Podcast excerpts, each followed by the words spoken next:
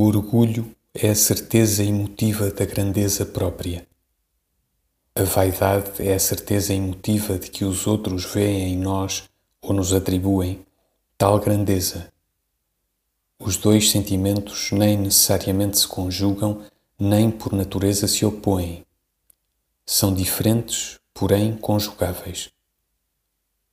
O orgulho, quando existe só, sem acrescentamento de vaidade, manifesta-se no seu resultado como timidez.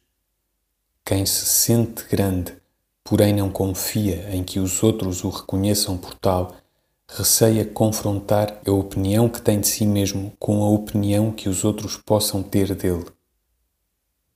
A vaidade, quando existe só, sem acrescentamento de orgulho, o que é possível, porém raro, manifesta-se no seu resultado pela audácia.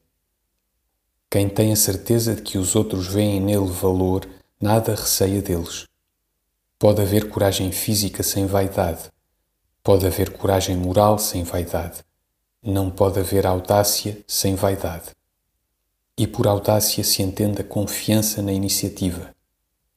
A audácia pode ser desacompanhada de coragem física ou moral pois estas disposições da índole são de ordem diferente e com ela incomensuráveis.